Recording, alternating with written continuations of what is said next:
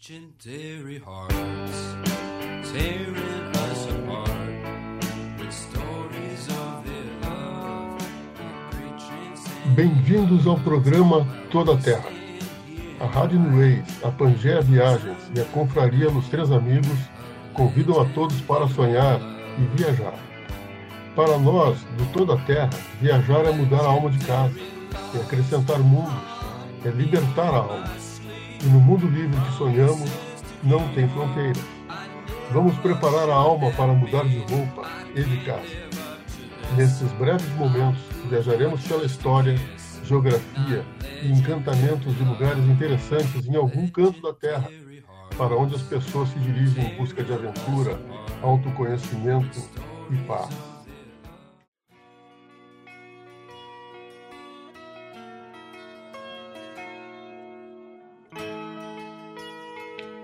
Programa de hoje é o segundo episódio da temporada 2 do Toda a Terra. Na primeira parte, o Toda a Terra Viajantes, teremos o depoimento da nossa amiga Daniela Ribaski, que vai contar como viajar ajudou a transformar a sua vida. Depois, no Toda a Terra Lugares, visitaremos a meca do movimento hippie dos anos 70, a primeira e hoje única comunidade autônoma concebida sob o lema Paz e Amor, e que permanece fiel aos seus ideais até os dias de hoje, 50 anos depois de ser fundada na Europa por jovens estadunidenses que não queriam ir para a guerra do Vietnã. Comecemos então a conversa com Daniela Ribaski, a Dani. Ela é publicitária, graduada na FAMECOS PUC e mora em Los Angeles, onde é diretora de arte e atende algumas marcas famosas. Tem aquele inquieto espírito viajante já andou em alguns lugares interessantes no mundo. Daniela, te apresenta e conta como surgiu essa vontade de andar pelo mundo. Oi, gente. Eu sou a Daniela, de Porto Alegre, e moro atualmente em Los Angeles. Eu trabalho como diretora de arte para algumas marcas aqui em LA. Me formei na FAMECOS, na PUC, Universidade Católica do Rio Grande do Sul, em publicidade e propaganda. A minha vontade de viajar sempre existiu desde guria. Eu sempre gostei de coisas diferentes, de passeios e trilhas, coisas que fossem diferentes da minha vida cotidiana, né? Que, é, que era casa, colégio, sítio da avó. Então, qualquer oportunidade que eu tinha, uh, que um amigo convidava, um tio convidava, eu, eu tava dentro. Muito bem, Maria. E teus primeiros passos como viajante? Para onde e como foi?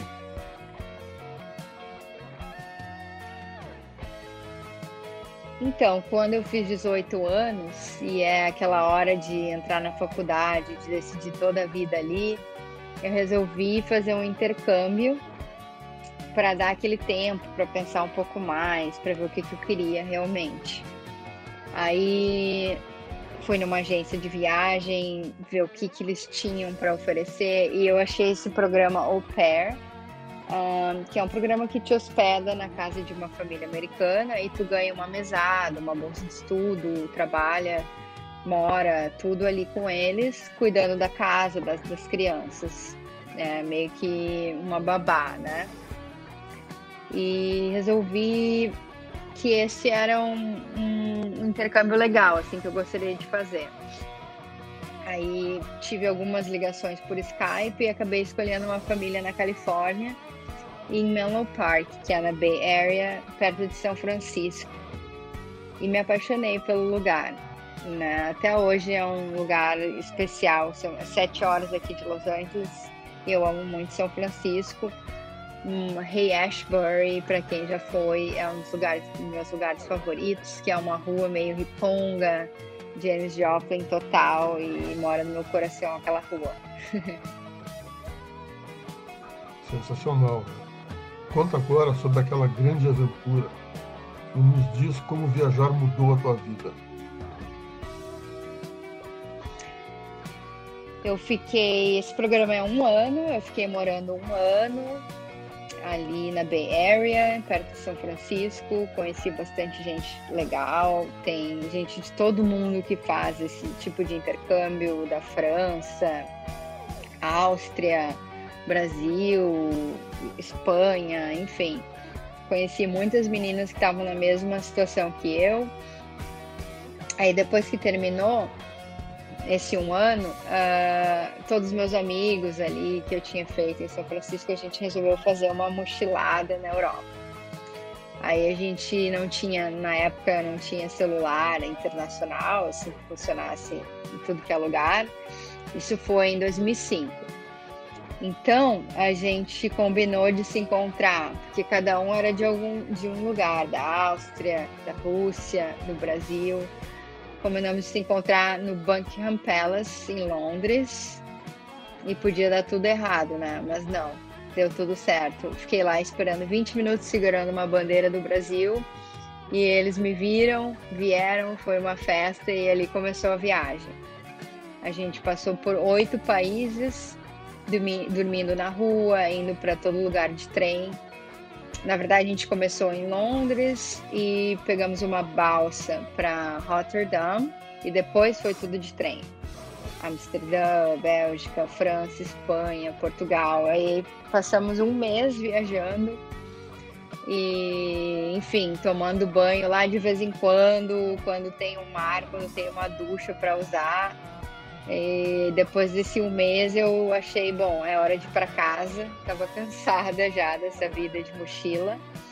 Aí voltei para Porto Alegre para estudar, para matar a saudade da família.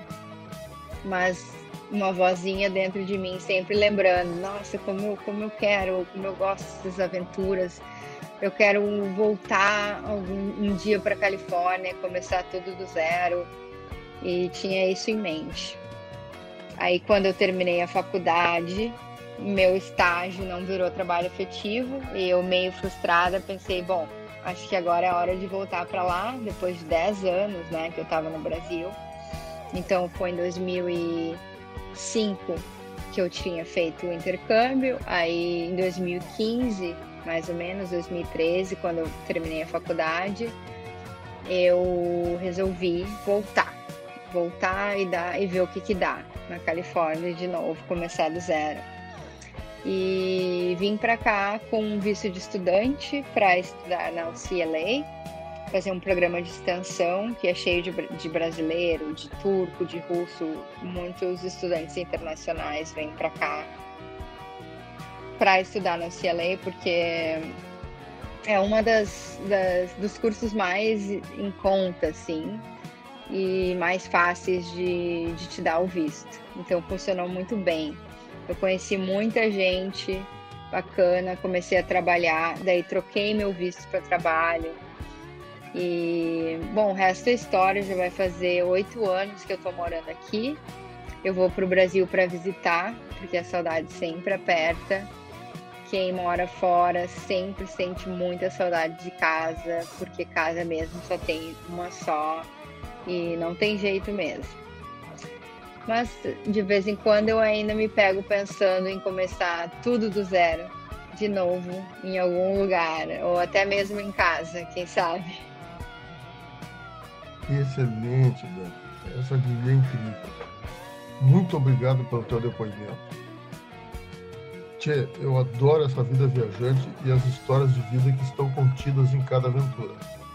Realmente viajar é importante para nos conectarmos com culturas diferentes, para agregar valor às nossas vidas.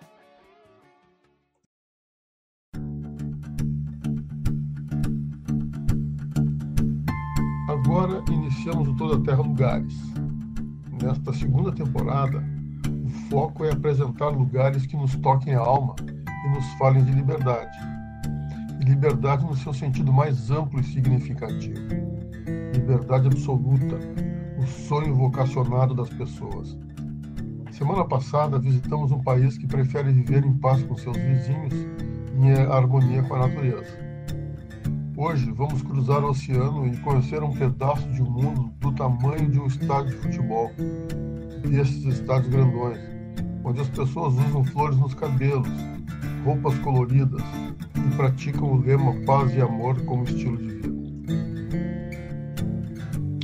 Cristiânia, também conhecida como Cidade Livre de Cristiânia, é uma comunidade independente autogestionada, localizada na cidade de Copenhague, na Dinamarca, com cerca de mil habitantes, cobrindo uma área de pouco mais de 34 hectares, o que equivale ao Parque da Redenção em Porto Alegre, e fica no bairro de Christianshavn, na capital dinamarquesa, muito arborizado e tem um lago.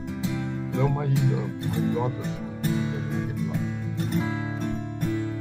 início dos anos 70, a Europa foi invadida por milhares de jovens estadunidenses que se recusavam a ingressar no serviço militar e combater na Guerra do Vietnã. Nessa época, também foram registrados fenômenos migratórios de jovens que fugiram dos violentos golpes de Estado ocorridos na América Latina e nas guerras coloniais da África. Sobre o baque dos movimentos sociopolíticos derivados do maio de 68, a Europa ainda tinha feridas não cicatrizadas da Segunda Guerra Mundial, terminada há menos de 30 anos, e vivendo sob o impacto da Guerra Fria. Nesse contexto, hordas de jovens de movimentos hippies, anarquistas, pacifistas, socialistas e revolucionários de vários matizes deslocavam-se pelo território europeu com suas propostas de liberdade de ideias e do corpo.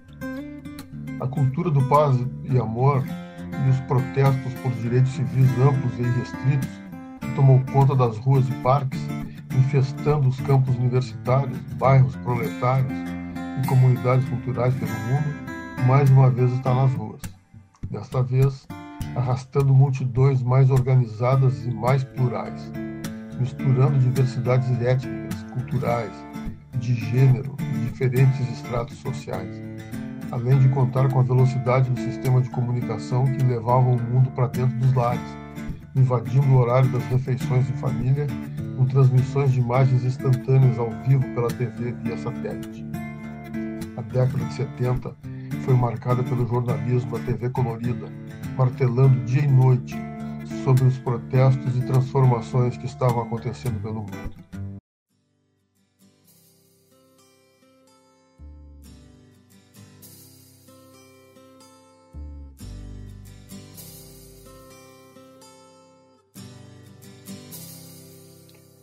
Pacífica e organizada Dinamarca, que desde o fim da Grande Guerra optou por acolher refugiados dos dois lados da cortina de ferro que separou a Europa, experimentou uma violenta crise imobiliária. Um cenário de contraste entre a antiga e a nova Europa que estava sendo reconstruída, começam a faltar moradias para pessoas mais pobres. A concepção de mundo que os governos e o grande capital imaginam não há espaço para abrigar famílias de pessoas diferentes e que discordam do sistema. Copenhague, capital dinamarquesa, está crescendo nesse momento. Estamos em pleno nos anos 70. E ela vai expandindo e construindo prédios. Bairros novos começam a surgir sobre áreas conquistadas ao mar, através de aterros. E erguidas sobre esses aterros vão isolando os prédios antigos em áreas degradadas é o novo mundo virando as costas para o antigo e seus velhos problemas. Por outro lado, aqueles hippies andarilhos cabeludos, emoldurados por roupas rotas e coloridas, andando em bandos pelas estradas, dormindo em parques e praças, com a chegada do rigoroso inverno dinamarquês em 1971, invadiram a antiga área militarizada da Brandstadre Caserna, localizada nas proximidades de Cristiana Schau, que é um subúrbio da capital povoado por armazéns e prédios fantasmas, em busca de abrigo. Alguns grupos de anarquistas trabalhadores de baixa renda, desempregados e sem teto, logo seguiram aqueles jovens esquisitos. Em poucas semanas, toda aquela região estava ocupada.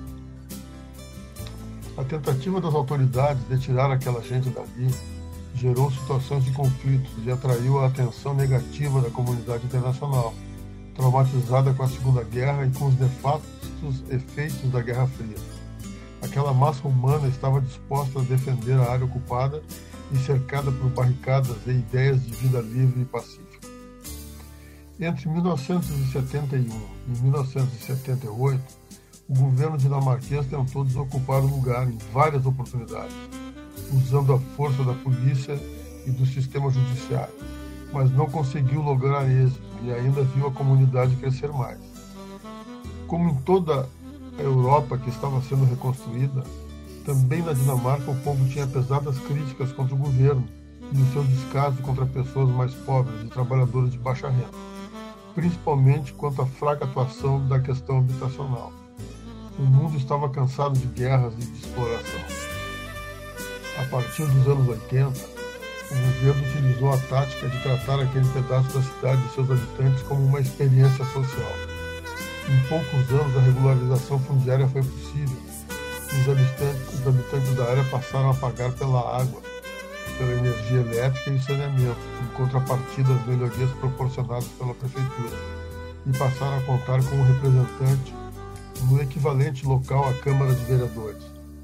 As pessoas que ali passaram a viver em busca de espaço verde e amplo também buscaram encontrar uma nova forma e um estilo de vida adaptado às suas expectativas existenciais. Logo, Cristiânia recebeu o status de bairro e depois de comuna livre, até ser considerada como uma comunidade autônoma, sendo concedido o direito de autogestão. Organizada em comitês, ela é assim até hoje, com seus principais valores identificados na filosofia de vida que vai do anarquismo ao pensamento hippie. Com o tempo, seus habitantes passaram de indesejáveis perturbadores da paz e da ordem à categoria de pagadores de impostos.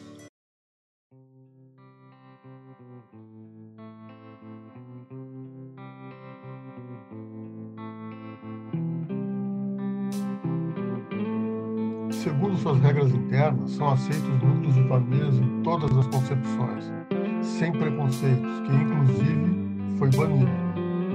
Preconceito e intolerância à raça e etnia, bem como misoginia, homofobia e outras formas de discriminação, são proibidas dentro da comuna e pode resultar até mesmo na expulsão sumária do infrator.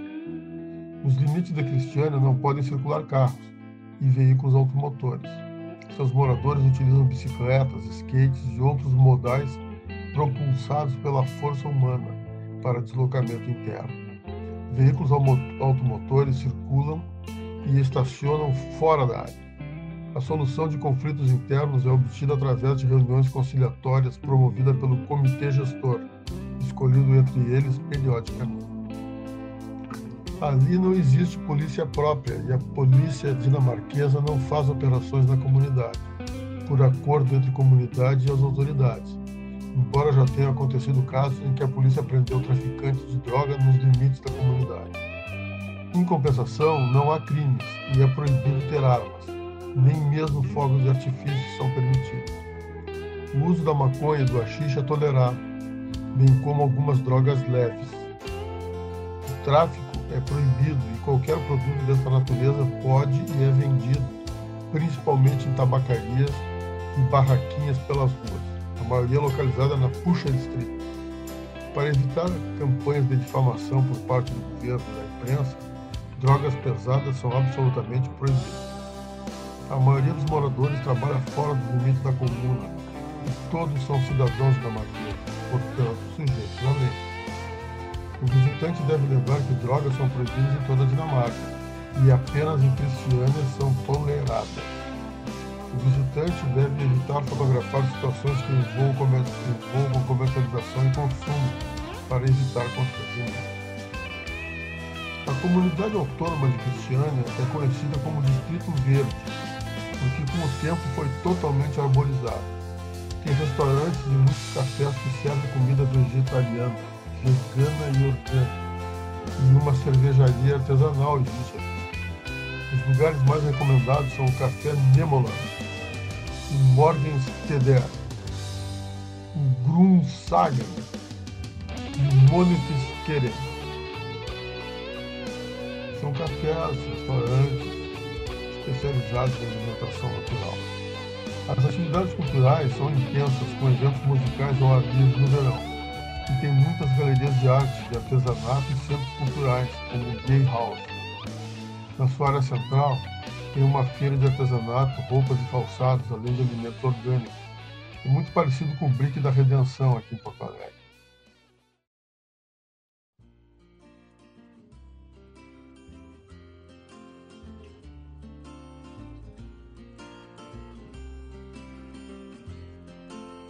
Que nasceu em Cristiana na sua fundação está fazendo 49 anos. Se já existe uma nova geração de adultos, as próximas gerações também estão sendo formadas nos valores de uma sociedade coletivista e não individualista e sob o lema da paz e do amor. Existem bastantes adolescentes e crianças crescendo com pensamento solidário, fraterno e pacifista. Ao caminhar pela comunidade autônoma, o visitante tem a impressão de estar fazendo parte do cenário de um filme como Hair, ou imagina-se personagem de alguma obra literária dos anos 60, 70, sobre pessoas com flores nos cabelos e ideias generosas, onde é possível um mundo diferente, povoado por pessoas livres e felizes, sem conflitos, sem guerras e sem ódio. Enfim, é uma viagem no túnel do tempo. Se o visitante desejar morar por lá, deve saber que antes de tudo precisa ser aceito pela comunidade. Depois deve preencher os requisitos sobre migração para a Dinamarca. E tem o problema da superlotação em toda a comunidade, que parece chegou ao seu limite. Ao sair da comunidade, o visitante se depara com o resumo do espírito de Cristiânia numa frase irônica escrita num arco sobre a rua. You are now entering the European Union. Ou, traduzindo, você agora está ingressando na comunidade europeia. a Dinamarca é um país nórdico, membro da OTAN, Organização do Tratado do Atlântico Norte, e da União Europeia, esta desde 1973. Embora não tenha adotado o euro e utilize a sua moeda, a coroa. É uma monarquia constitucional que adotou um sistema parlamentar de governo. É o país com o melhor índice de igualdade de riqueza no mundo menor desigualdade social. É o segundo melhor índice global da paz e, segundo a Forbes, possui o melhor clima de negócios do mundo. É também o segundo país com o menor índice de corrupção do planeta tem uma população de cerca de 5 milhões e 600 mil habitantes, distribuídos numa área de pouco mais de 43 mil quilômetros quadrados. Situado entre o Mar do Norte e o Mar Báltico, é o único país da Europa com quem divide fronteira por, que divide fronteira por terra é, com a Alemanha. Ela está ligada à Suécia pela incrível ponte do Uresund, entre Copenhague e Malmö, no estreito de Uresund. É uma ponte com 7.845 metros de comprimento, no, naquela parte do vão acima do nível da água. Tem o status de maior ponte rodoferroviária da Europa. Tem até um filme muito interessante chamado The Bridge, a Ponte, que é sobre um crime que é cometido na, em cima daquela ponte, que é o espaço de fronteira entre a Dinamarca e a Suécia. E aí policiais conjuntos dos dois, dois países vão fazer uma investigação a respeito desse crime. O filme é interessante porque nos traz algum conhecimento até das disputas, eh, das pequenas disputas territoriais e culturais que se tem na região. A gente não pode esquecer que são dois países nórdicos, né? são descendentes de vikings. Para chegar em Cristiânia, de Copenhague, o visitante chega lá caminhando após atravessar algumas pontes até chegar em Cristianaschau, a pequena ilha onde fica Cristiânia, a comunidade autônoma. Também pode ir de ônibus ou metrô, é muito fácil chegar lá. E o lugar é bem identificado, pois as casas, as paredes e os muros são todos pintados com motivos psicodélicos, grafites, painéis e é muito arborizado. Para ir a Copenhague desde o Brasil, tem voos diretos saindo de São Paulo, e outros voos com conexão em diversos pontos da Europa. E é bom ficar atento às promoções.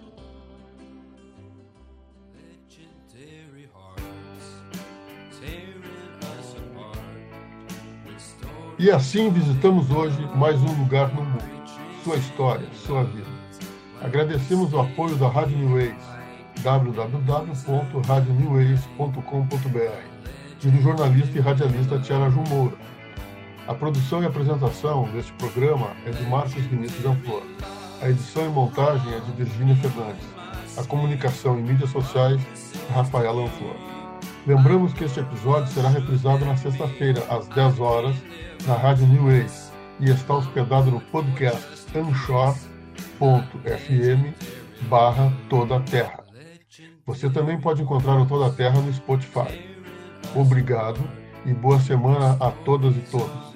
E até o nosso próximo encontro.